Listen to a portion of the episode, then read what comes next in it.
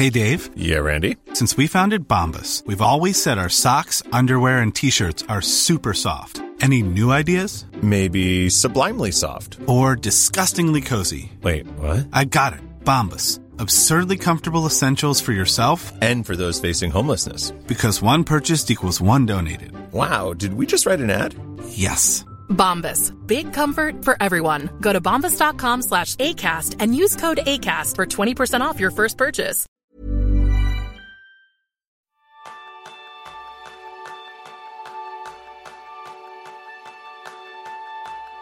¿Qué harías si te digo que tras escuchar este episodio puedes vivir más y mejor gracias a tu cerebro? ¿Te encuentras preparado para aprovechar esta oportunidad? Porque ese es el tema principal del programa de esta semana, donde aprenderás cómo mantener tu mente joven usando la estimulación cognitiva o el neurofitness con Catalina Hoffman. Catalina es conferenciante experta en el mundo de los mayores y la estimulación cognitiva. Terapeuta ocupacional con especialización en estimulación cognitiva y PhD en IES Business School. Ha dedicado su carrera profesional al desarrollo de ideas innovadoras sobre el envejecimiento y a mejorar el desarrollo cognitivo y la vida de los adultos. Catalina es una gran emprendedora, liderando las empresas Hoffman World, Vitalia, Siempre Joven y el Instituto Hoffman de Desarrollo Cognitivo. Como reconocimiento a todo este trabajo ha recibido el premio Princesa de Girona al emprendedor del año 2013 y la inclusión en la lista de las 25 mujeres más influyentes de España de este año. Autora de los libros Emprender soñando, Cumplir años con salud, Siempre joven con el método Hoffman y Aprende a cuidar tu cerebro. Bienvenidos a un nuevo episodio de Kenso, el podcast donde descubrirás cómo ser efectivo para vivir más feliz. Yo soy Jeroen Sánchez, maestro en ejercitar mi cerebro. Y yo, Quique Gonzalo, maestro en rejuvenecer mi cerebro. Bienvenida, Catalina. Me encanta, me arrebata que lo sepáis. me encantan vuestras maestrías y vuestras ganas de cuidar vuestro cerebro, que lo sepáis. Claro. Para mí eso, vamos. no me podéis hacer más feliz. Oye, y vamos a empezar fácil. ¿Y tú en qué eres maestra? Yo soy maestra en sacar una sonrisa cuando uno cree que ni siquiera la puede tener. Hombre. Soy maestra. Mira, mira, me voy a adelantar porque esto estaba puesto para más adelante, pero me voy a adelantar ya, porque yo siempre que te he visto, Catalina, a excepción, a excepción de cuando participaste como jurado en inversora en el programa de televisión española Tu Oportunidad, Sí. que ahí estabas muy seria. Oye, es muy que no ves seria. qué papelón me Sí, sí, hacía sí, sí, sí, ponerme, ¿eh? Mira que me costó. Madre sí. mía. Yo siempre te he visto con esa sonrisa de lado a lado. Y tú dices que tu buen humor y tu superación positiva ante la adversidad viene de genética. Para que lo sepáis, ella lleva como antepasados genéticos a Pedro Muñoz Seca, que es el autor de La venganza de Don Mendo. Aunque yo creo que es una cuestión de actitud. Así que voy ya con esta. ¿Cómo impacta nuestra actitud ante la vida, Catalina? Mira, de una manera que no nos pensamos lo que significa tomarse las cosas pensando en el vaso medio lleno o en el vaso medio vacío. No tiene absolutamente nada que ver. Y me diréis, claro, eso es muy fácil. Si tú eres optimista por naturaleza, perdón, optimista por naturaleza, a ver, hay gente que tiene más facilidad de sacar un punto de vista positivo, pero que hay que esforzarse, que hay que trabajarlo muchísimo. Pero ese trabajo luego tiene unos resultados maravillosos. Por tanto, yo siempre digo, mira, vivimos en un momento de incertidumbre en el que lo podemos estar pasando fatal, en el que todos tenemos derecho a tener un día mejor o un día peor, pero es el ahora. Es el ahora, querido. Si no disfrutamos de los pequeños detalles y los pequeños momentos, no tenemos nada. Así que aprender un poquito a sacar el buen rollo, eso es lo que hay que hacer. Bueno, pues como veis, hoy nos vamos a llevar, aparte de mucho conocimiento, buenas sonrisas, buen rollo y disfrutar de una persona maravillosa como es Catalina.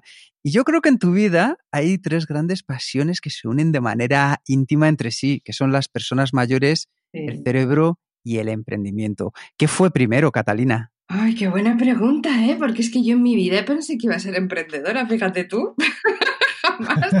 Yo lo que sabía es que quería estudiar, investigar y además demostrar que se podían hacer cosas diferentes desde súper jovencita. Yo era la típica niña que no os lo vais a creer, tímida a rabiar. Que es que mi hermana pequeña pedía las Coca-Colas a los camareros porque yo no me atrevía. O sea, imagínate el grado de timidez que yo tenía. O sea, era súper vergonzosa, súper, súper vergonzosa. Y me acuerdo cuando ya terminó la carrera, pienso qué quiero hacer. Estaba segura que quería hacer algo en el mundo del cerebro. No sabía cómo ni cómo aplicarlo, ¿no? Y en ese día, me acuerdo perfecto, viene un dueño de una gran empresa y me dice, el día que me gradué, ¿eh? estaba ahí, me dice, mira, eh, yo sé que mi hija comparte contigo clase, yo no tenía ni idea, evidentemente. Yo, ah, sí, sí, con la sonrisa diciendo, no sé de qué me está hablando, pero pues sí, sí. Pues mira, yo estoy montando una empresa donde voy a tener residencias de personas mayores y es que he oído hablar un montón de ti. Siempre es verdad que he hecho un poco de ruido porque yo soy la típica, pues, que ha dicho lo que ha pensado, que ha escrito un artículo así y luego he tenido, pues, pues lo que he tenido, que me han llamado de loca para arriba. Y me dijo, mira, pero me gusta porque tú eres la única persona que dice que realmente se puede cumplir años de una manera adecuada, ¿no? Y que se puede mejorar siempre yo. No es que lo diga, es que lo creo. Entonces me dijo, vale, pues te voy a ofrecer un trabajo. Terminando la carrera, no, o sea, con el título recién sacado del horno, o sea, imaginaros. Y dije, bueno, pues claro, pues sí, yo me aventuro a todo. Y era de rehabilitadora, o sea, coordinaba un departamento de rehabilitación con veintipocos añitos, o sea, una bebé. Y en ese instante fijaros que fue el momento en el que me cambió la vida, porque yo pensaba irme a Estados Unidos, pensaba eh, seguir mis estudios allá, tengo familia americana, entonces tenía esa posibilidad, que es una gran suerte, ¿sabes? Tener esa posibilidad y me cambió la vida, o sea, dije, no, pues hasta aquí. Me quedé en España y ese fue el día en el que dije, yo sé que mi vida ha cambiado. Porque me meto en una residencia con doscientas y pico personas mayores, en un sitio, un palacio, lujo cinco estrellas, mármoles dorados, de esos típicos sitios que dices de la pulserita 24 horas que te vas a pasar pipa cuando te vas de vacaciones, ¿sabes? Pues me parecía eso. Yo estaba fascinada. Ahora, cuando entro ahí y me encuentro que tenía personas sentadas mirando al techo, cantando pajaritos por aquí, pero no te creas tú que divertidos. O sea, me miraban como diciendo, ¿qué hago yo aquí haciendo esto? Y hubo una persona que cambió mi vida. Se llamaba Pedro, don Pedro, y me dice, bonita cielito, vente para acá. Y yo, dígame, don Pedro. Me asomo y me dice, mira, quiero que prestes mucha atención a lo que estoy haciendo. yo, sí, sí, por supuesto. Me enseña una hoja, unos números gigantes, unas letras enormes, me dice, punto número uno, no tengo ningún problema en la vista. Y aquí me dicen que tengo que ver esto como si fuera una persona que no ve. Punto número dos, soy ingeniero de telecomunicaciones. ¿Me estás diciendo que yo tengo que estar ocho horas de mi día sumando y restando como si fuera imbécil? Así me lo dijo. Me quedé helada mi primer día. Y yo, pues tiene usted toda la razón. No, no, claro, claro. Voy yo a mi jefa y le digo, mira, yo vengo aquí con mis programas, yo ya tenía parte del método Hoffman, vengo con mis programas, con mis ideas, en plan soñadora nata, ¿no? Vamos, Antonita la fantástica se quedaba corta. Y le digo, mire, es que eh, mira lo que me están diciendo, tiene toda la razón, yo quiero que rehabiliten, que mejoren. ¿Sabéis qué me respondió? Ay, chica total, ¿sabes qué? Que se van a morir, ¿qué más te da? Y dije, ¿cómo? ¿Cómo que se van a morir? Pues se puede usted morir antes que cualquiera de ellos. O sea, ¿qué me está usted contando? Totalmente. ¿eh? es que me quedé tan helada diciendo, pero vamos a ver, ¿qué es esto? Me están diciendo que una persona, porque además eran jovencísimos, 70 años, me estás diciendo que simplemente por tener una edad se le tiene que etiquetar, juzgar, aparcar ¡Buah! Y entonces ahí empezó el terremoto Hoffman. Dije, ¿esto es lo que la gente se cree? No, no, no, no, no, no. Y ahí fue cuando me transformé. A partir de ahí, nunca jamás había pensado que todas mis ideas, todos mis conceptos era algo diferente. Yo pensé que yo tenía esas ocurrencias porque había estudiado mucho, porque tenía pues mi manera de ver las cosas. Y luego me di cuenta de que no, que tenía algo bastante único, que lo que yo hacía no lo hacía nadie, y ahí es donde me vi montando centros yo. Así fue. Oh, qué maravilla, porque esto, aunque parezca que no son casi 30 años ya hablando del mundo de los mayores. Wow, ya te digo. Con una metodología propia, la metodología Hoffman, que aparte de sonar espectacularmente bien. Hay que decir que no viene ni de sus padres, ni de sus abuelos, ni de sus bisabuelos, es suya propia. O sea que Catalina se lo ha currado desde abajo. Has hecho las cosas de otra manera y este lado tan positivo que nos demuestras, yo creo que la gente también tiene que saber otra cosa y es cuántos nos recibiste y has recibido en toda tu vida, Catalina. Pues mira, empezando por los primeros 880 de las sucursales bancarias que visité durante tres meses para que alguien me diera financiación, en un momento en el que España estaba en la mejor época, porque estábamos hablando de 2003, o sea, no había recesión económica, y era como la, toda la floritura, al revés, casi que te regalaban dinero para que te compraras coches y decían, por favor, cómprate más, ¿no? Eh, que claro, ahí luego pasó lo que nos pasó, pero a mí me veían como mujer, joven, bonita cielito, que me decían que por qué no montaba guarderías de niños que me iba a entretener más, literal. O que me decían constantemente que dónde estaba mi padre, que tenía que mi padre que venir a firmar las cosas, ¿no? Entonces, por ahí empecé ya solo, allá con 22, 23 años. Y a partir de ahí, pues fíjate, es que llevo más de 22 años emprendiendo, desarrollando, trabajando, investigando. Si empecé con los 880, puedo ya llevar 8000, ¿eh? Te lo digo así muy fácil, porque es verdad que me han puesto muchos nos, me han puesto muchas zancadillas, he tenido que luchar como una jabata, oye, pues como todo, es que esto es la vida al final. Oye, ¿y te, queda tiempo para otras pasiones? Oh, claro, pero bueno, si yo hago neurofitness, querido, yo me entreno a mí misma, entonces soy muy ¿Ah, eficiente. me convierto en la más eficiente de todas. Todo el mundo dice, es imposible que te dé tiempo a hacer todo lo que haces. Digo, no, no, no, no, lo que tienes que aprender es cómo eficientar tu cerebro, cómo ser muy activa y cómo tener tus ratitos. Claro que tengo tiempo. Claro que pues todo eso lo vamos a aprender hoy contigo, o por lo menos una pequeña parte. Sí. vamos a hablar de neurofitness. Pero antes quiero volver un poco a tu época de, de emprendedora, ¿no? Que empezando, te has dicho que has explicado que, que los bancos no, no querían colaborar, pero seguramente también había contratiempos que no vienen de fuera, que son tuyos propios, ¿no? Yo creo que todo emprendedor, pues como lo tuyo, pues algún mal momento o, o momento de, de, equivocación tienes que tener. Muchos, muchos. Para mí estos momentos son justo los que marcan la diferencia, ¿no? Y por tanto, me gustaría saber cómo afrontaste tú a tus equivocaciones y fracasos y estos malos momentos y, más importante, ¿qué aprendiste gracias a ellos? Mm, pues mira, yo creo que esto es importantísimo y me encanta que me lo preguntes porque cuando yo hablo de mis fracasos, hablo de en todo lo que me he equivocado, todo lo que he aprendido, la gente sabes que me responde, pero ¿por qué lo cuentas? Y digo, ¿cómo? Pero no puedes contar esas cosas, estás desvelando y digo, pero ¿cómo no lo voy a contar? Si yo puedo hacer que tú no te equivoques o por lo menos te equivoques en otra cosa que no sea lo que yo ya me he equivocado, pues bienvenido sea, ¿no? A ver, tener en cuenta que yo no tenía ni idea de lo que era una empresa. O sea, yo me pongo a montar un centro donde yo tenía mi know-how, que era mi método Hoffman, que no lo llamaba así al principio, que luego cuando descubrí que podía llamarlo así es cuando ya la gente me empezó a hacer caso. Pero antes era el método de rehabilitación o de estimulación cognitiva, o sea, unas palabras muy aburridas. Y yo dije, oye, pero vamos a ver si Alzheimer y Parkinson le han puesto sus apellidos, porque no yo no le pongo el mío? ¿Sabes? Así fue como se me ocurrió en la cocina de casa. Muy bien. Dije, oye, eso suena muy bien, ¿no? Entonces, a partir de ahí ya todo el mundo se pensaba que era un científico que tenía 80 tacos y que yo llevaba la saga familiar, pero no. Equivocarme, mira, me he equivocado muchísimas veces. Mira, me he equivocado. Además, te las puedo decir algunas que yo creo que a, la gente que no soy a nuestros oyentes les puede gustar también saber. Me he equivocado en las personas que he seleccionado para estar a mi lado. Yo siempre he pensado, yo sé mucho de lo mío y no sé nada o muy poco de muchas otras cosas, ¿no? Por ejemplo, cuando empecé no sabía lo que era un business plan, tuve que estudiar como una loca, no sabía lo que era una contabilidad, no tenía ni idea de marketing, o sea, para mí me hablabas de estrategias comerciales y decía, perdón, o háblame de neuronas, ¿sabes? No, no sabía lo que era. Entonces yo pensaba que buscando gente que fuera muy buena en lo suyo y que me, que me complementara era suficiente. Pero me di cuenta que no, que tenía que buscar gente que fuera muy buena en lo suyo, pero que creyera con la misma pasión en lo que hacía que yo.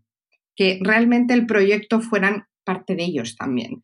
Y de ahí saqué un lema que es si no crees, no perteneces, ¿no? Tienes, realmente tú puedes ser un profesional como la copa de un pino, tener un currículum increíble, una formación espectacular, pero si no crees realmente en el sitio en el que estás o trabajas, es que no perteneces. Y me equivoqué ahí, pues en la selección de la gente, me equivoqué muchísimo también en qué tipo de estructura de negocio que, con la que quería empezar. Yo arranqué con un equipo gigante. Y lo Mm. único que hacía era comerse todo el dinero que me había dejado el banco. Que hasta que por fin encuentro a uno que me deja dinero, luego voy y me lo gasto en en toda la estructura, ¿sabes? O sea, pues cosas así. ¿Y qué he aprendido de ello? Mucho. He aprendido muchísimo más de todo lo que me equivoco eh, y me he equivocado y me sigo equivocando que de todos los éxitos que he podido llegar a tener. Pues aprendí que es muy importante saber delegar. Cuando uno es emprendedor eso cuesta mucho porque es tu bebé, ¿no? Es, yo siempre lo asimilo a Gollum y su anillo, esto es mío y no es de nadie más, ¿no? Y en este caso no podía ser así, es imposible que yo hiciera todo. Entonces, el delegar es muy importante, es muy importante ponernos en los pies de la persona que tenemos enfrente. Eh, para mí fue muy difícil porque yo era muy niña, con veintipocos años todo mi equipo pues me doblaba en la edad, ¿sabes? Entonces, eso también es complicado. Bueno, te podría estar contando, me he equivocado mucho, ¿eh? Pero bueno, como he aprendido mucho también, pues yo lo agradezco, la verdad te lo digo, fíjate. Oye, Catalina, ¿y qué opinas de, de esta frase que sentimos tanto hoy en día en, en nuestra vida del easy? Oh, es una de mis frases favoritas. Siempre digo, por favor, por favor, te lo pido, no te quedes con el easy. ¿Y si lo hubiera intentado? ¿Y si lo hubiera hecho?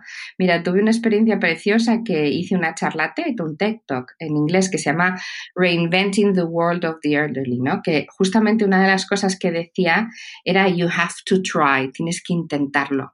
Tienes que intentar que se haga realidad tus sueños, porque suena súper cursi. Bueno, soy un poco cursi, ¿eh? lo reconozco y no, me importa decírtelo, eh, pero lo soy. Pero es que sí que creo que tenemos que soñar. Sí que creo que tenemos que luchar por lo que consideramos un sueño para nosotros. Y si lo cumplimos, maravilloso. Y si no, lo hemos intentado. Pero no se nos va a quedar la espinita. Que es que hay tanta gente que pasan los años y dicen, ¿y si? ¿Y si lo hubiera intentado? Pues aquí digo, por favor, intentarlo. vale, vale. Um, y una pregunta sencilla, aunque supongo que la respuesta daría para horas. ¿Qué es para ti el cerebro? Mm, la torre de control que coordina y domina no solo tu cuerpo, sino el mundo entero. Qué bonito. Wow. Me has dicho que sea breve y concisa, que he leído entre líneas. ¿eh? Acuérdate que estás hablando con una experta de cerebro. Entiendo perfectamente que quieres que sea más escueta, así que lo soy. Sí, hay, yo creo que hay una cosa que es maravillosa. Si tuviéramos que hacer un manual del cerebro, Catalina, ¿cuáles serían esas tres cosillas que tendríamos que saber de verdad, de manera técnica, sobre él. Y aquí expláyate lo que tú consideres oportuno. No hay nada por debajo. Todo lo que tú quieras. Mira, es, me encanta, me fascina que me preguntes eso, porque es que hay tantas cosas que no conocemos del cerebro. Es que solo conocemos lo que o leemos o buscamos o googleamos. Pero fíjate, hay, te voy a decir una potentísima que para mí, en el momento que explico esto y la gente lo entiende, me parece la bomba. Nosotros, los seres humanos, somos los únicos que somos los que creamos nuestros pensamientos. Esos 60.000 pensamientos que tienes al día, porque es que sepas que tienes 60.000 pensamientos diarios, y de hecho el gran porcentaje de esos son negativos, y no porque tú seas negativo o positivo, porque es así, los creamos nosotros. Nosotros creamos nuestros pensamientos y las emociones las crea la corteza cerebral. Fíjate lo que te estoy diciendo. No es que el mundo exterior te haga daño, no es que el mundo exterior te haga sentir, eres tú. Absolutamente tú, Quique, eres tú el que crea esos pensamientos, ¿no?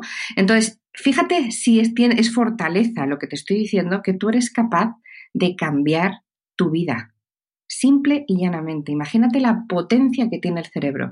Y es un gran desconocido porque solo se conoce cuando se habla del cerebro primigenio, ¿no? Cuando se habla del cerebro reptiliano, que a lo mejor habéis oído hablar, que es para lo que en teoría el cerebro se constituyó y se creó. Esto órgano que pesa con unos cuatro kilos, ahí está, simple y llanamente para protegerte, para realmente en una milésima de segundo responder a una pregunta, ¿vida o muerte? ¿Qué hago para proteger? Pues fíjate, esa pregunta tan sencilla, que es verdad que en época de Cromañón tenías al león delante y, o tenías al mamut y decías, ¿qué hago? ¿Le meto una estaca, lo mato y me lo como o salgo pitado porque me va a comer a mí? ¿Vale? Hoy en día ya sabemos que no es esas situaciones, voy a pensar, conectar conmigo mismo para poder eso tan sencillo, darle un sentido.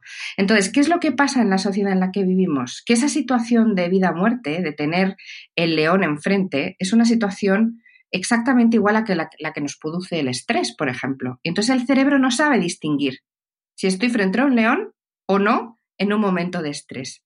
Y eso es justamente por lo que te digo que hay que ser consciente de que si las emociones las manejamos nosotros y los pensamientos los creamos nosotros, vamos, que somos los reyes del mambo, querido. Así que para mí eso es lo más importante que tendrías que saber del cerebro. Y lo segundo más importante es que siempre puede mejorar. Una de las maravillas que yo he podido demostrar, y esa me siento orgullosísima de ello, es que la creación de nuevas rutas neuronales, de nuevas autopistas es posible siempre que una diferencia entre una persona, un niño de 4 años y una persona de 90 no es el número de células nerviosas, es decir, el número de neuronas que tiene, es el número de rutas neuronales que ha generado a lo largo de su vida.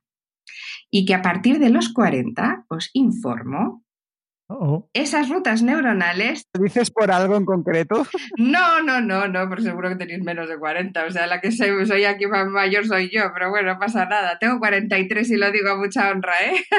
Pues aquí tenemos 41 y yo digo los míos, que son 41. Otros, si quieren, que cuenten los suyos. Pues pareces mucho más joven, ¿eh? yo, yo ya estoy a 49, ¿eh? Tú estás en 49, pues estáis estupendos. ¿Qué queréis que os Catalina, la productividad y ejercitar el cerebro, estos son beneficios, por eso te traemos aquí para que la gente también vea que hay beneficios físicos visibles. Pues de visibilísimos, jamás hubiera dicho la edad que tenéis. Yo cuando digo la mía también me suelen decir que pensaban que tenía menos, ¿eh? y eso es lo que más me puede gustar. Oye, que soy coqueta, ¿qué quieres que te diga? Pues, un poquito como todos, claro, sí. un poquito, sí. Pues imagínate la potencia de lo que te estoy diciendo, ¿no? Que son somos capaces de mejorar nuestro cerebro, somos capaces de generar una ruta neuronal para que la gente que nos escuche que no lo sepa, es una autopista. Es la autopista que se crea entre una neurona y otra cuando hacen lo que se llama la sinapsis. La sinapsis es la transmisión de la información, ¿vale? Entonces, esas autopistas, tú en función de tu vida vas desarrollando unas, pero muy focalizadas en lo que utilizas. Y lo que dejamos de lado es el resto y eso es lo mágico, que podemos crear nuevas siempre.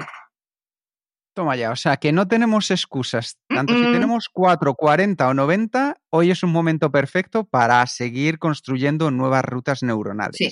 Mira, yo tengo una frase que creo que tenéis que acuñaros todos a partir de hoy. Hoy es el primer día del resto de mi vida, así que empecemos a cuidar nuestro cerebro y convirtámoslo en realidad. Claro que sí, claro que sí. Yo creo que hay una cosa de esto muy interesante porque al final nos has dicho de dónde nace nuestro cerebro, que es para esos momentos de sobrevivir, pero vamos evolucionando como personas. Eh, en nuestra sociedad ya no hay leones, por lo menos en la calle. Yo ahora mismo hay solo coronavirus, que será algo parecido, pero no, no son leones. Y ahora, ¿cuál es la función de nuestro cerebro? A día de hoy, Catalina, ¿hasta dónde hemos llegado a evolucionarlo?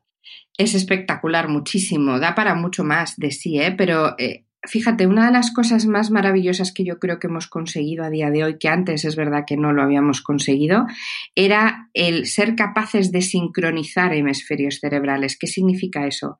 El hemisferio izquierdo tiene unas funcionalidades, el razonamiento, la escritura, la lectura, toda la parte un poco más organizativa. El hemisferio derecho tiene la imaginación, la música, ¿no? La parte más artística. Y conectan a través del cuerpo calloso, que yo siempre digo que es como el puente de unión. Que te hagamos acciones y trabajemos con los dos hemisferios a la vez es algo que nunca se pensó que se podía hacer de una manera tan pero tan brutal como ahora. Y eso es lo que hemos conseguido. ¿Y sabéis por qué? Porque estamos constantemente creando. Y la creatividad no es que voy a inventar algo o que me vuelvo muy creativo y piense solo en marketing o en branding, ¿no? La creatividad viene de crear y de la capacidad que tenemos de adaptarnos cada segundo a situaciones nuevas. Y eso es una evolución eh, cognitiva monumental y es una evolución en desarrollo cerebral muy importante. Así que yo creo que eso para mí es una de las cosas más apasionantes. Yo creo que el cerebro es, muy apasionante en, todo lo que, lo que sabemos y todo lo que no sabemos, ¿no? Sí. Ahora ya, ya, nos, ya nos has dado unas pistas sobre cómo funciona y para qué sirve el cerebro. Quería preguntarte, vamos un poco más allá, ¿no? ¿Puedes darnos tres nociones básicas sobre por qué debemos cuidar tanto el cerebro y cuáles son las tres cosas que podemos hacer? Pues mira, si tú, eh, yo te menciono la palabra hábitos de estilo saludable, lo primero que me vas a responder es nutrición, tenemos que comer bien cinco veces al día, ejercicio físico, porque es muy bueno movernos, ¿no? Para descargar estrés, adrenalina, y dormir. Tenemos que dormir bien, intentar dormir bien. Eso es lo que a día de hoy la sociedad y el mundo entero entiende por un hábito de estilo saludable. Y ahora yo te respondo a esto. Tú puedes ser un pibón espectacular, tener un cuerpo 10, un corazón de hierro y estar espectacularmente bien a nivel físico. ¿Y qué pasa si empiezas con una tristeza, con una soledad, con, em, empezando en depresión, con una crisis de ansiedad o con un estrés tan monumental que no te acuerdas ni de lo que comiste ayer? Ese cuerpazo 10 que tienes te vendrá fenomenal, pero no te ayudará a que sigas siendo independiente. Entonces, por eso es por lo que es tan importante, desde muy chiquititos, tener la noción de que nuestro cerebro es igual de importante que el resto de nuestro cuerpo. Y de hecho, yo te diría, pero claro, esto es que va ropa a casa, más. Porque es la manera que coordines, que tengas calidad de vida y que sepas hablar de una palabra que ha estado siempre muy oculta y muy tabú, que son las emociones. No se habla de eso. Entonces, esto es por lo que para mí es fundamental que empieces a pensar en cuidar tu cerebro, no me importa los años que tengas. ¿Qué tres recomendaciones o qué tres cosas más importantes tenemos que aprender dentro de, tú me dirás, sí, vale, ¿y qué significa cuidar mi cerebro, no? Bueno, pues cuidar tu cerebro significa, y voy a quitar falsos mitos. Mucha gente me dice, ah, no, yo hago sudokus todas las semanas. A mí me encanta leer y yo leo un montón. So sorry, eso no significa entrenar tu cerebro. Siento decirlo. Y os lo voy a explicar súper fácil. Si tú haces siempre un hábito, te encanta leer, te apasiona leer y lees muchísimo, eso lo que te está haciendo es relajarte, te está manteniendo tu cerebro y encima te está aportando felicidad porque disfrutas haciéndolo. Eso es maravilloso y eso yo creo que es algo que todos deberíamos tener cosas fuera de nuestro trabajo que nos supongan un placer y un relax. Pero a la hora de entrenar nuestro cerebro, solo vamos a entrenarlo si hacemos cosas de las que no estamos acostumbradas a hacer. Es decir, todo el mundo dice, ah, aprender un idioma nuevo entrena tu cerebro. No. Aprender un idioma nuevo entrena tu cerebro si no sabes idiomas. Si yo solo sé español y me pongo a estudiar inglés o chino, evidentemente mi cerebro va a trabajar áreas que están sanas pero inactivas, que para mí son las reinas de la fiesta y las llamo las neuronas Netflix, que lo sepáis. ¿Y por qué lo llamo las neuronas Netflix? Por muy fácil. Tú imagínate, vas a tus neuronas estupendas, súper healthy, con su cañita, sentadas viendo la tele más encantadas que la vida. Vamos, no las levantas del sofá ni de coña. Bueno, pues eso para mí es lo más importante. Esas zonas sanas pero inactivas son las que tienen la madre del cordero, que es la reserva cognitiva. Tienen el bote salvavidas de tu cerebro y solo las activas haciendo cosas que no sueles hacer. ¿Vale? Por tanto, el primer consejo es eso. Hazte una lista. Para saber dónde están tus Netflix, coges un papel y un bolígrafo, le pones una línea en el centro al folio, a la hoja, y tienes columna izquierda y columna derecha, ¿vale? En la columna izquierda escribes todas las cosas que se te dan súper bien y te encantan, ¿vale? Pues soy matemático, pues se me da súper bien el cálculo. Soy pintor, pues se me da súper bien dibujar. Muy bien, haces toda la lista. Columna de la izquierda, fenomenal. Columna de la derecha, la divides en dos. Arriba pones las cosas que no se te dan bien, pero oye, que no te importaría aprender. Y debajo, las cosas que no se te dan bien, pero es que ni de coña vas a aprender. Dices, ¿cómo? Vamos, o sea, no quiero saber nada de esto, como por ejemplo a mí el álgebra, ¿no? Me decís que me ponga a hacer álgebra y me da un jamacuco. Ese es tu mapa mental. Ahí tienes la columna de la izquierda, son las zonas de tu cerebro que están sanas y activas, las que siempre utilizas. En la columna de la derecha, las de arriba, son las zonas que se pueden lesionar sin que tú seas consciente, están un poco más vagas. Y abajo están las Netflix, las reinas de la fiesta. Si tú te centras en hacer alguna de las actividades de abajo, donde están ahí un poco que te da un poco de rabia hacerlas porque te frustra, vas poquito a poco demostrándote a ti mismo que eres capaz de hacer lo que quieras, porque poco a poco las vas entrenando y vas mejorando. Así que fíjate tú si te estoy dando pistas.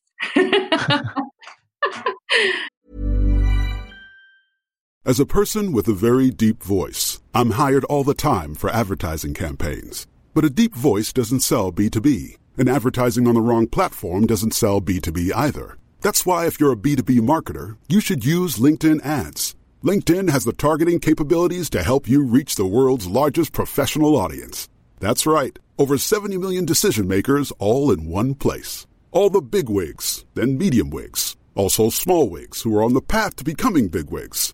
Okay, that's enough about wigs. LinkedIn ads allows you to focus on getting your B2B message to the right people. So, does that mean you should use ads on LinkedIn instead of hiring me, the man with the deepest voice in the world? Yes. Yes, it does. Get started today and see why LinkedIn is the place to be to be. We'll even give you a $100 credit on your next campaign. Go to linkedin.com slash results to claim your credit. That's linkedin.com slash results. Terms and conditions apply. Normally, being a little extra might be a bit much, but not when it comes to healthcare. That's why United Healthcare's Health Protector Guard fixed indemnity insurance plans, underwritten by Golden Rule Insurance Company, supplement your primary plan so you manage out-of-pocket costs. Learn more at uh1.com. Sí, sí. Um, has hablado del, de la gente con el cuerpo perfecto, ¿no? Y, veo que muchas personas que hoy en día está de, moda, que tienen el cuerpo bien cuidado, eh, hacemos ejercicio, vamos al gimnasio y, lo bueno de esto es que los resultados son bastante visibles, ¿no? Tú, tú ves directamente desde fuera si alguien eh, hace mucho deporte o no. Pero luego, para otros temas, me gustaría saber por qué nos cuesta tanto entrenar estas partes menos visibles como el cerebro y las emociones y todas esas cosas que sí que son importantes, pero no se nota desde fuera. Eh, mira, sabes, lo primero es porque no lo queremos reconocer. Normalmente eh, nos preocupamos por nuestro cerebro cuando nos empieza a fallar por algo, ¿no? Eh, y siempre es pues cuando tengo un despiste, cuando veo que ya no soy tan ágil como antes. Ahora, hoy en día está empezando, empezando a ser un poco más una preocupación y una ocupación, pero no, hasta la fecha te aseguro que solo cuando empezaba a fallar. ¿Y sabes también por qué? Porque hablar de ello parece que demostrabas fragilidad. ¿Sabes? Que una persona, pues a lo mejor como yo tengo, ¿no? Un alto ejecutivo, súper joven, de cuarenta y pocos años, con una responsabilidad enorme, venir y decirme que tiene un nivel de estrés monumental, que sufre bloqueos y que no se acuerda de muchas cosas y que le falta el lenguaje muchísimas cosas, pues claro, eso no es fácil. Y no es lo mismo que decir voy al gimnasio y me quiero rehabilitar y me quiero encontrar mejor. ¿Sabes? Entonces, por eso mismo es tan importante que sepamos y pues canales como el vuestro, ¿no? Que me arrebata vuestro podcast, que la gente sepa que hay profesionales, expertos como yo en entrenamiento cerebral que te ayudan a mejorar, que no tienes que decirlo abiertamente, pero sí que sepas que se pueden hacer cosas, porque el problema es que la gente piensa que eso es lo que hay. ¿Sabes? No, tengo mucho estrés, ya mejoraré. No, tengo, no, no. Eh, no es normal nunca, jamás, da igual la edad que tengas, tener una pérdida de memoria o tener un bloqueo o tener muchos déjà vus o simplemente notarte que estás sobresaturado de información, que hay veces que es, eso lo que te pasa, ¿sabes? Dices, es que tengo la cabeza que me va a estallar, no soy capaz de retener nada. Entonces, es, es justamente por eso. Porque es mucho más fácil decir, mira qué cuadradito estoy, estoy fenomenal, porque es verdad que estéticamente además es muy agradable a la vista y encima estás cuidándote, que también es muy bueno, pero nunca vas a decir, mira, es que como tengo un estrés tremendo, pues ocupo mi cerebro. Por eso mismo yo he cambiado un poco la terminología y he dicho, venga, no vamos a llamarlo estimulación cognitiva, que suena muy mal, vamos a llamarlo neurofitness, ¿no? Es una manera muy chula de decirlo.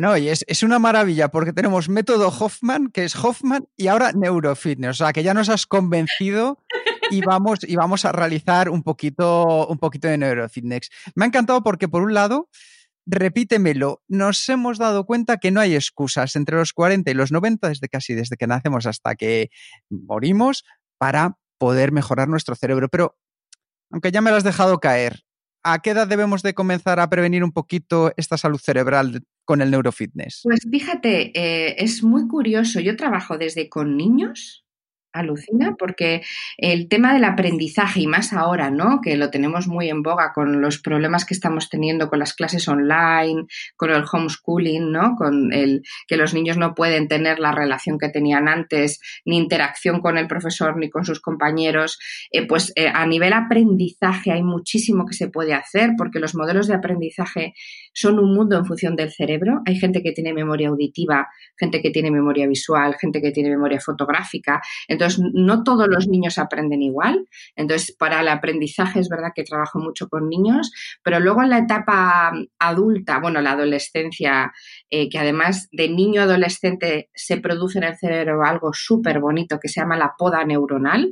La poda neuronal es como cuando tú podas un árbol, pues las neuronas hacen esa poda, recortan dendritas, es decir, como esas prolongaciones, y van constituyendo y construyendo la personalidad del, niño, ¿no? Entonces, esa poda neuronal se puede hacer fenomenal o puede estar no haciéndose del todo bien por las influencias que está teniendo ese niño. Entonces, en eso el cerebro también se puede enseñar. Mínimo, yo te diría, obligatorio a partir de los 40, que sabías que te iba a responder eso. Recomendable a partir de los 30, porque a, los, a partir de los 30 el cerebro entra en, en la etapa de madurez. ¿No? Entonces, biológicamente se ha establecido y ahí es muy bueno poderlo orientar. Eh, además, tienes como mucha hambre de aprender, de conocimiento, de estar. Y a partir de los 40, fundamental, ¿por qué? Porque el cerebro entra en lo que se llama una fase de consolidación. ¿Y qué quiere decir esto? Pues como cuando tú creces y por mucho que quieras ya no vas a crecer más y o te pones una plantilla, un taconazo ahí te quedas, Pues no. Pues con el cerebro pasa igual, ahí se ha quedado, está consolidado, pero lo maravilloso de esto es que él solo no va a estar creando rutas neuronales, pero nosotros podemos darle las herramientas para que lo haga. Entonces, por eso es tan importante empezar a pensar en eso mínimo a los 40.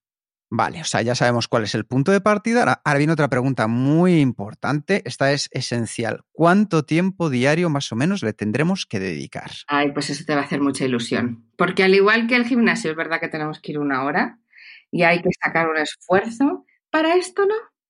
Con 10, 15 minutitos al día, como mucho, diarios, haces un entreno espectacular. Ya me dirás tú que no puedes sacar 10 minutitos o 15 de tu día. Y si no lo puedes sacar, yo te enseño cómo sacarlo. Pero, pero, pero es de ya, ¿verdad? no es nada. Si no tienes estos 10 minutos, contáctanos y te ayudamos a organizar tu tiempo y tus tareas y encontramos, encontramos estos 10 minutos. Claro, porque... Exacto, pues eso, eso, fíjate qué poquito pido. Nada.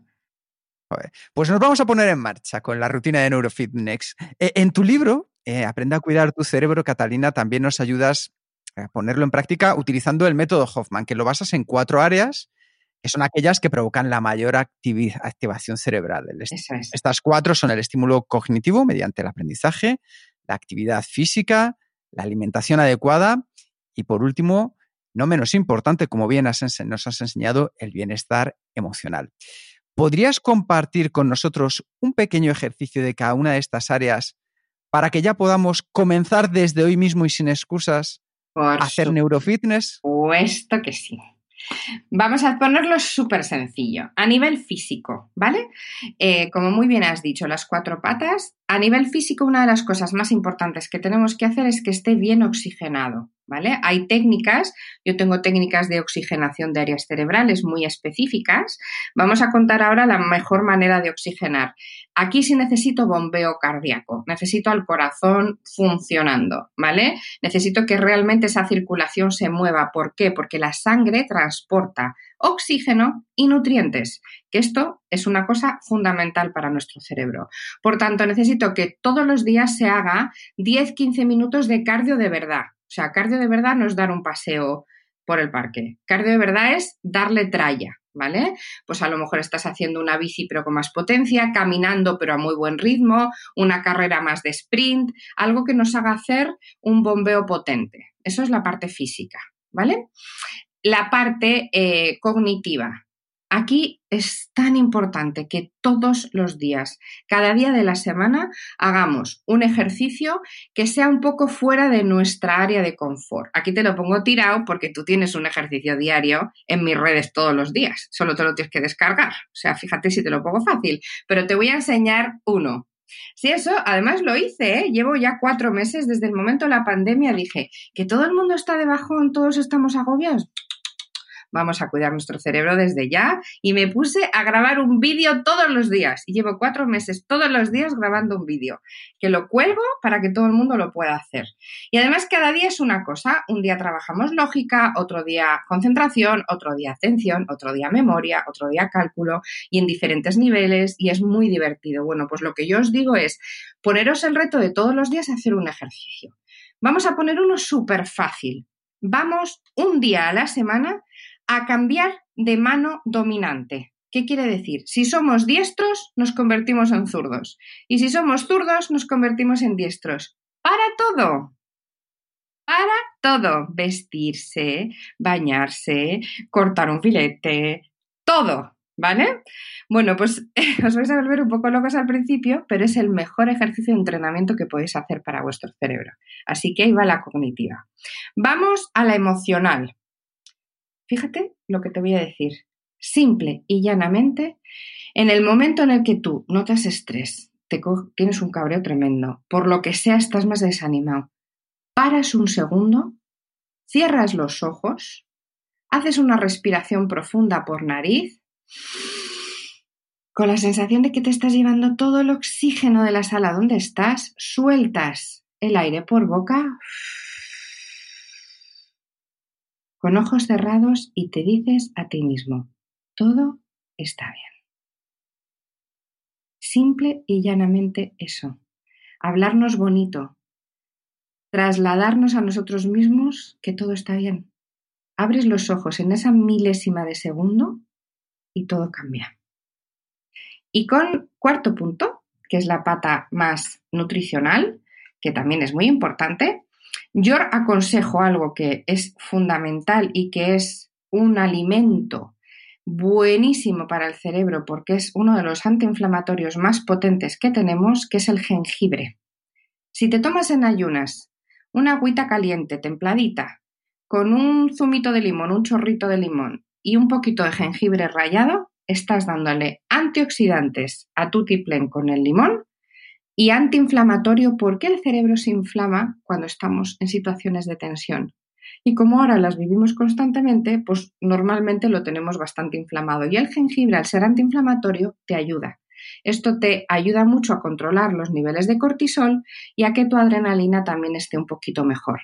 Así que ¿Has visto qué truquitos tan fáciles, tan sencillos? De sencillos, vamos, esto va a ser una auténtica maravilla. Esto del neurofitness me ha encantado. ¿Dónde podemos encontrar, aunque lo vamos a dejar en las notas, pero yo estoy convencido que mucha gente quiere saber dónde están esos vídeos, ¿dónde te podemos encontrar ahora en las redes sociales para ver esos vídeos? Pues mira, lo bueno es que las pongo en todas. Me podéis encontrar en Instagram, en todas, ¿eh? Todas es Instagram, Facebook, Twitter, LinkedIn. He querido que todo el mundo, desde un alto ejecutivo que solo ve LinkedIn hasta cualquier persona que está en Twitter, Facebook o los que estamos en Instagram más activos, que ahí pues hay comunidades bonitas. Y luego, evidentemente, también en mi página web catalinahoffman.com, ahí tienen toda la información. Pero yo creo que les va a divertir, porque nos ponemos el reto, ya cada vez somos comunidad, una comunidad más bonita y además que hay gente que está mejorando enormemente, ¿eh? en nada. O sea que animarse todos. y hay una cosa más, porque también has lanzado como acompañantes perfectos dos libros de ejercicios para tu cerebro, uno en septiembre y otro en octubre ya. Sí, ya tengo el de noviembre que sale en nada. Yo lo que he querido es que todo el mundo pueda entrenar su cerebro de manera adecuada. Entonces, esos libros están hechos para que tú puedas todos los meses, lo que os decía antes, dedicarle cinco minutitos a un ejercicio. Entonces, tú tienes tu libro, cada día haces tu ejercicio y vas entrenando tu cerebro. Y me he propuesto tener, hacer uno mensual para que todo el mundo que quiera seguir con constancia, que para mí es importantísimo, el ser constante, pueda. Así que ahí vas a tener a la Hoffman con un libro mensual de ejercicios cognitivos. ¿Nos puedes explicar brevemente por qué la constancia es tan, tan importante? Fundamental. Me encanta tu pregunta. Mira, en, en el cerebro el entrenamiento eh, te lleva a lo que se llama el asentamiento cognitivo. Es decir, si tú organizas que tu cerebro todos los días haga una acción, en este caso un entrenamiento, estás ayudándole a que ese entrenamiento lo asuma como algo normal y entonces haces que esté constantemente activándose. Por tanto, al activarse todo el rato, constantemente estás generando las rutas neuronales nuevas y estás mejorando muchísimo la rapidez de ejecución, el procesamiento de la información. Por tanto, en este caso es más importante que nunca la constancia, de lunes a domingo. O sea, es importantísimo darle su cerebro rutina. O sea, el cerebro tiene que tener rutina. Por ejemplo, si todos los días decides que lo haces a las 8 de la mañana nada más levantarte, hazlo siempre a esa hora. No lo cambies de hora, ¿sabes? Para que el cerebro sepa que va a tener ahí su momento de desfogue aprende, interioriza y luego lo haces solo. Y te encuentras tú a ti mismo pensando en, una, en un ejercicio, en una actividad, en una acción, sin realmente hacerlo de manera voluntaria, ¿sabes? Entonces es, muy, muy bueno. Por eso la rutina es fundamental. No hemos hablado mucho de, de, tu otra especialidad, que es la, gente mayor, ¿no? Porque, sí. más, que nada, porque yo creo que la mayoría de nuestros oyentes no están eh, en este franja de edad, pero sí que mm, quiero tocar un poco porque es también una cosa muy importante. ¿no? Eh, yo creo que aquí ha cambiado algo, ¿no? porque durante muchos años hemos considerado la jubilación el final de la vida activa, ¿no? entre otros motivos porque antes la edad de jubilación coincidía más o menos con las expectativas de la vida. Y ahora muchas personas mayores pues tienen una vida plena más allá de su jubilación. Y lo que quería preguntarte primero es, ¿cuál es el rol actual de estos jubilados en la sociedad? Mm, pues mira, desgraciadamente no lo que ellos mismos quieren, porque entre tú y yo, que una persona de 60 o 65 años la llamemos mayor, vamos, es para que nos dé algo. O sea, una persona que tiene 40 años de su vida por delante, que está en la flor de la vida, que es el momento que puede aportarnos más, darnos más valor, con ese conocimiento y con esas posibilidades de hacer lo que les dé la real gana. O sea, se pueden reinventar, pueden emprender, pueden de todo, por el amor del cielo. O sea, ¿quién puede llegar a decir que una persona de 60 años es mayor? Me niego. Me niego. Y por eso justamente escribí siempre joven con el método Hoffman, ¿no? Para que la gente supiera, oye, que me da igual la edad que tú tengas, que te puedes sentir joven. Si es que yo conozco a mucha gente de 30 que es lo más mayor del mundo y a mucha gente de 90 que son jóvenes. Yo tengo gente de 90 alpinista que todavía me manda WhatsApps y siempre le digo, hay una señora que se llama Margarita que empezó el alpinismo con 72 años no había hecho jamás en su vida un deporte y ahora se me sube a todas las cimas del mundo mundial y yo siempre le digo, Marga, tú me mandas un WhatsApp cuando bajes, es lo único que te pido. ¿Y sabes lo que me dice?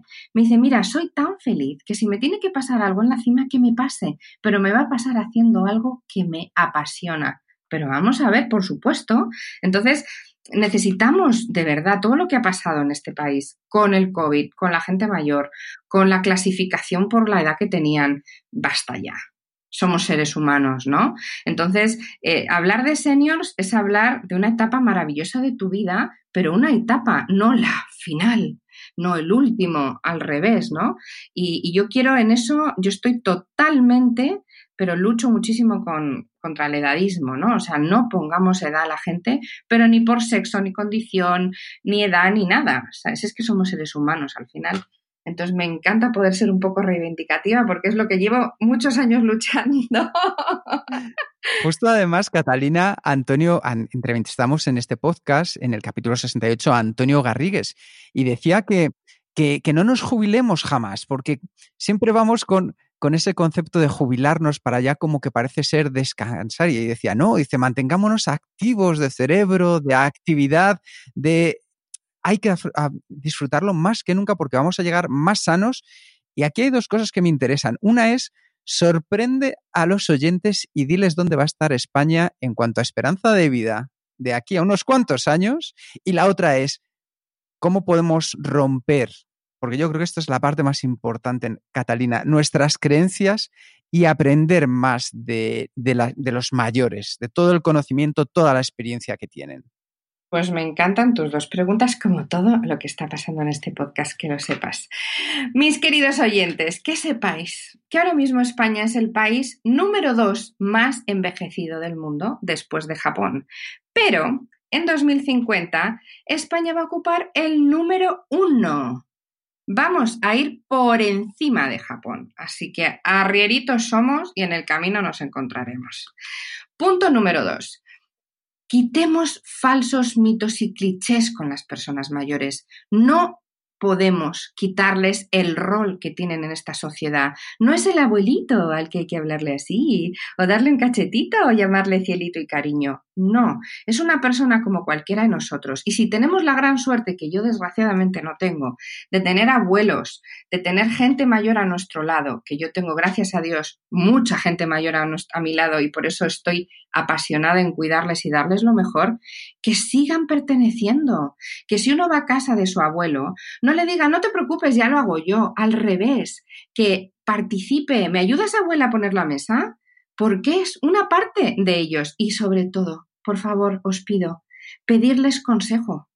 No hay cosa más bonita que una persona sienta que toda su experiencia, que todo lo que ha vivido vale para algo y que todavía se sigue contando con ellos, no mandándoles y diciéndoles lo que tienen que hacer.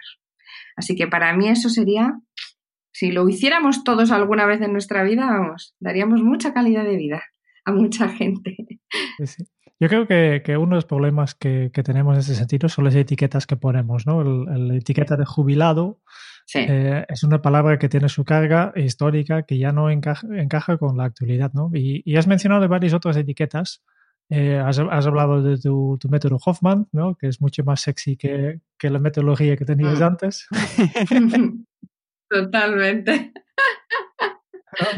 Eh, has hablado del neurofitness. nosotros siempre decimos las palabras crean, realidades, ¿no? Y, de aquí viene la, siguiente pregunta, que no es nuestro, que es una pregunta que te ha dejado nuestra última invitada, que es la Merce Bray que, tiene el mismo problema, que ella su, su, tema es más de feminismo y masclismo y, tiene el mismo problema, que ya hemos hablado, los oyentes ya, han escuchado esto, pero su pregunta para ti es cómo podríamos inventar palabras nuevas para que las viejas palabras no nos condicionen en nuestro futuro. Ay, sí, me parece fascinante. De hecho, creo que esa es, la manera de cambiar el futuro, fíjate. Pues mira, en mi caso, eh, para mí es importantísimo. Yo cambié la palabra anciano porque no puedo con ella. O sea, lo siento, me parece lo más peyorativo del mundo por senior porque senior ni siquiera persona mayor ni tercera edad, ¿vale? Eh, un senior es una persona, cuando tú estás en una empresa, un senior, ¿quién es? El que tiene más experiencia, el que tiene más bagaje, el que lleva más tiempo en la compañía, es ya senior. He conseguido ser senior, ¿no? O senior como se diría en España. Pues, por ejemplo, yo dije eso, dije, bueno, pues es que toda la gente que tiene conocimiento, experiencia y talento son seniors también, pues vamos a llamarles seniors. Y yo siempre les llamo mis seniors, porque es que es lo que son, ¿no? Y mm, de qué manera, pues fíjate, esa evolución de la que te hablaba del cerebro antes, que nos ha hecho ser mucho más creativos y, y desarrollar mucho más esa faceta de conexión de hemisferios, nos puede ayudar mucho en esto. Nos puede ayudar mucho a que la mejor manera que podemos hacer para cambiar el mundo es trasladarlo a los ojos de los que tenemos cada uno de nosotros. Por tanto, verbalicemos eso. Igual que ella a lo mejor con el feminismo puede tener un problema y no quiere la palabra feminismo, lo quiere llamar de otra manera, que ella verbalice lo que es para ella el feminismo, como yo he hecho con lo que es el neurofitness o el, el mundo senior, ¿vale? Y que lo hagamos todos. Yo siempre digo que una persona, solo una, fijaros, ¿eh? Una persona puede llegar a cambiar el mundo. Imaginaros si sumamos fuerzas impresión, ¿no? Impresionante. Muy buena reflexión.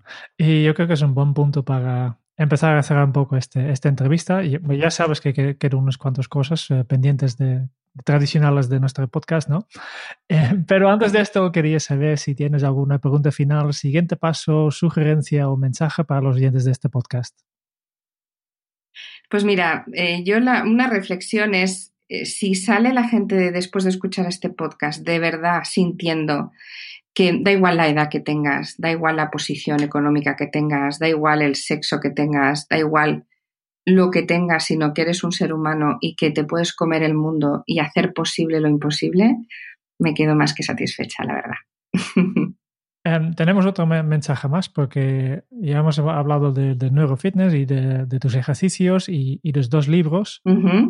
Tenemos el placer de poder regalar eh, uno de estos libros en versión Kindle a, uno de los oyentes y por eso estamos muy contentos. Yo creo que esta persona que va a recibir este libro va a estar muy contento que, es, yo creo que hay pocos libros que son tan prácticas porque son pequeños ejercicios que se puede hacer ya, ¿no? No, no es nada de teoría, es simplemente un libro para... No, no, esto es irte directo a la chicha, hacer práctica, exactamente. Y si, pues, si alguien está interesado en participar en este sorteo, simplemente dirígete a la página kensu.es barra Catalina y aquí encuentras el formulario donde tú puedes darte de alta y eh, entrar en el sorteo. Exactamente. Muy bien, y con esto ya pasamos al cuestionario son las 10 preguntitas que breves, rápidas, que hacemos a todos nuestros convidados.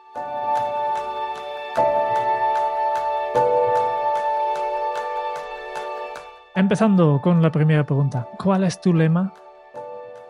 Siempre, siempre, siempre se puede mejorar. ¿Cómo se titularía tu biografía? La revolución Hoffman. ¿Cómo que no? Esto suena a que hay un libro en camino. Ah, pues no, ¿eh? A lo mejor estoy labrando algo con vosotros. Además de tus propios libros, que ya son unos cuantos, ¿cuál es el libro que más has regalado? Pues mira, uno que es muy poco conocido que se llama El cerebro se cambia a sí mismo. Eh, que justamente habla de esto, eh, hace, es, un es un libro pues eso, muy centrado en la evolución a nivel cognitivo que cuando lo leí hace muchos años me apasionó y entonces intento que todo el mundo que me conoce pues se lo haya leído también. ¿A quién te gustaría o te hubiera gustado conocer? ¡Qué pregunta, eh! Einstein. ¿Qué canción pones a todo volumen para subir el ánimo? Oh, tengo muchas porque soy muy bailona. muy, muy bailona. Uf, qué buena pregunta. Es que tengo un montón. Pues mira, me gusta mucho de, por ejemplo, de, de, cantantes actuales, porque la verdad es que he sido muy rockera. He puesto, bueno, me encanta, me ha gustado muchísimo. A ver, ¿qué cantante? Os voy a hacer pregunta contra pregunta yo. ¿Qué cantante de color ¿Creéis vosotros que tiene una fuerza y una garra tremenda que me puede gustar? Uf, es que yo ahora mismo te diría 25, ¿eh? Venga, ¿cuál, cuál, cuál? A ver si adivináis. ¿Lenny Kravitz? Lenny Kravitz, sí. Lenny Kravitz es Lenny Kravitz es un buen rockero. Sí, y luego me gusta muchísimo también Tina Turner. Ah, Tina Turner, claro que sí. Fíjate que, Oye, perdonad, pero esto viene muy a cuento de una cosa que últimamente está pasando. Eh, ya nos hemos ido a pensar en masculino y es verdad. Qué maravilla, o sea, si rompemos esa creencia y pensamos cantante, que puede ser femenino, Tina Turner, desde luego. Ahí voy, ahí voy. ¿Cuál ha sido la pregunta más interesante que te han hecho? Pues, eh, me han hecho varias, pero Creo que una fue en Harvard. Yo voy todos los años desde el 2010 a la Business School porque Vitalia ha sido la primera empresa española en tener un caso en Harvard dentro del mundo sociosanitario y más de mayores, ¿no? Y la profesora Regina Herslinger, que es quien escribió el caso, asistente sanitaria de Obama, hizo con él todo el Obamacare, me hizo delante de toda la clase de la Business School y la Medical School, que es el examen mayor que me hacen todos los años que voy, este año la he hecho online, pero ha sido igual de examen, me dijo, ¿tú has pensado alguna vez que puedes llegar a ganar el premio Nobel? Y me quedé clavada, dije, ¿cómo? No, coña. Me entró una, una risa, pero de nerviosa, y dije, pues no, y entonces me, me, quedé muy impresionada, muy impresionada, me dejó sin palabras y ya estáis viendo que soy una cotorra, así que imaginaros. Y ha sido la pregunta más impresionante que me han hecho nunca, la verdad. ¿Qué se te viene a la cabeza cuando piensas en la felicidad? Oh, no, no puedo pensar en la vida sin felicidad, la verdad. Por tanto, para mí es vivir. ¿Qué película volverías a ver cada año? Mmm, joder, tanta, soy súper cinéfila. Súper, súper cinéfila. Mira, tengo muy buenos recuerdos de Cantando bajo la lluvia. Y además os cuento por qué. Yo tuve la gran suerte de hacer la última película eh, de Antonio Mercero, hice con él el guion. Se llama ¿Y tú quién eres? ¿no? Y tuve la gran suerte de estar con Manolo Alexandre, con José Luis López Vázquez, con ellos todos en el centro conmigo, enseñándoles lo que era un Alzheimer, bueno, fue muy bonito. Y Mrs. Hoffman, como me, me, llama, me llamaba Antonio, me puso una silla al lado suyo de codirectora, porque él era muy, muy mono. Y, y veía, él era su peli favorita, y la veía siempre.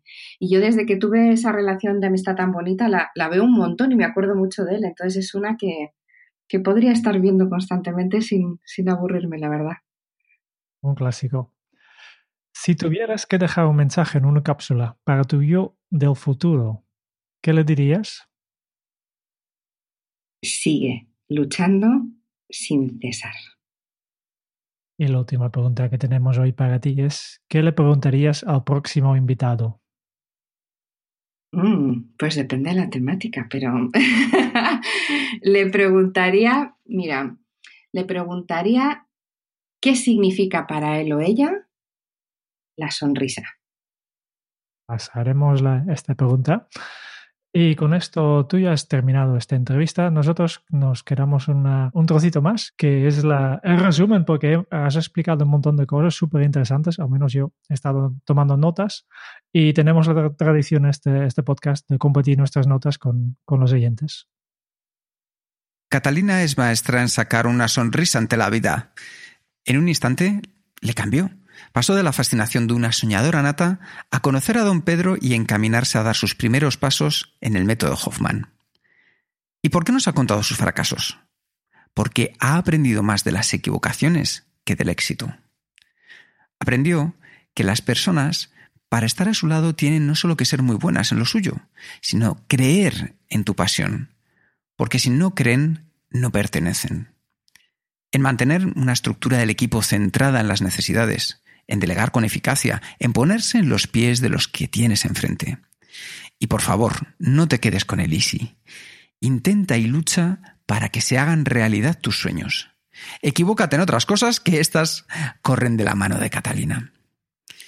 ¿Sabes cuál es la torre de control que domina el mundo entero? Tu cerebro. Y desde él, tú creas 60.000 pensamientos diarios y manejas tus emociones. El cerebro te permite cambiar tu vida y siempre se puede mejorar, tanto si tienes 4 o 90 años gracias a tus rutas neuronales. El origen del cerebro era sobrevivir, pero ha evolucionado hasta ser capaz de sincronizar tus hemisferios cerebrales. El izquierdo donde se encuentra la lógica y el derecho donde está lo artístico.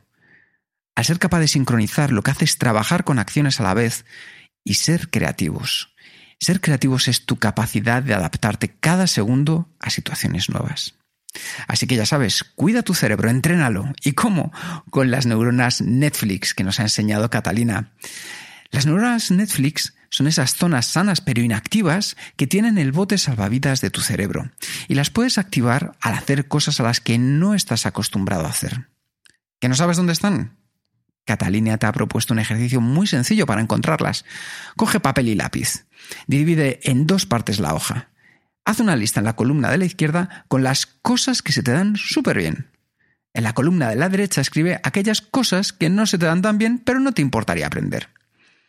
Cuando termines, escribe justo debajo las cosas que no se te dan bien, pero ni de broma te pondrías con ellas. Pues esas Esas son las neuronas Netflix y el resto es el mapa de tu cerebro. Y ahora llega el momento de ponerte en forma con el Neurofitness, ese método Hoffman basado en las cuatro áreas que provocan una mayor activación cerebral. El estímulo cognitivo mediante el aprendizaje, la actividad física, la alimentación adecuada y el bienestar emocional. Y Catalina ha compartido cuatro sencillos ejercicios, uno para cada área. A nivel físico, mantén al cerebro bien oxigenado con un bombeo potente, 10-15 minutos de cardio de verdad. A nivel cognitivo, un ejercicio que esté fuera de tu zona de confort. Por ejemplo, un día a la semana cambia tu mano dominante. Si eres diestro, haz tu vida con tu mano izquierda y viceversa. A ver qué tal se te da. A nivel emocional, cuando te encuentres en una situación tensa, cierra los ojos, haz una respiración profunda y al soltar el aire te dices a ti mismo, todo está bien. Háblate bonito. Y a nivel de alimentación, pues una agüita templada levantarte por la mañana con un chorrito de limón y jengibre. Neurofitness y constancia son las dos claves para vivir más y mejor. Gracias, Catalina. Gracias por esforzarte en sacar un punto de vista positivo a cada día, por disfrutar de la hora con los pequeños detalles, por investigar, innovar y hacer las cosas diferentes para eficientar nuestros cerebros, por empoderar a los seniors, por llorar dentro y reír fuera, por enseñarnos a ganar años a la vida y hacerlo con salud. Nos has enseñado que siempre se puede mejorar y que hoy es el primer día del resto de nuestra vida. Muchas gracias, Catalina. Qué bonito, por favor. Estoy con la piel de gallina, eh, que lo sepáis. Pues ha sido un auténtico placer poder contar contigo, saber que estas personas que están al otro lado de nuestros oyentes, seguro que habéis sacado muchísimos aprendizajes y una gran sonrisa porque hemos estado sonriendo, aunque no nos veamos, pero sonriendo durante esta hora. Muchas gracias por escuchar el podcast de Kenso. Si te ha gustado, te agradeceríamos que te suscribas al podcast, lo compartas en tus redes sociales o dejes tu reseña de 5 estrellas para ayudarnos a llegar a más oyentes. Y si quieres conocer más sobre Kenso y cómo podemos acompañarte a ti, a tu equipo o a tu organización en el camino hacia la efectividad personal, puedes visitar nuestra web kenso.es. Te esperamos la semana que viene en el próximo episodio del podcast de Kenso, donde Kike y Jerún buscarán más pistas sobre cómo ser efectivo para vivir más feliz. Y hasta entonces, Ahora es un buen momento para poner en práctica un nuevo hábito Kenso. Da vida a los años y no años a la vida. Hasta dentro de muy pronto. Chao. Chao.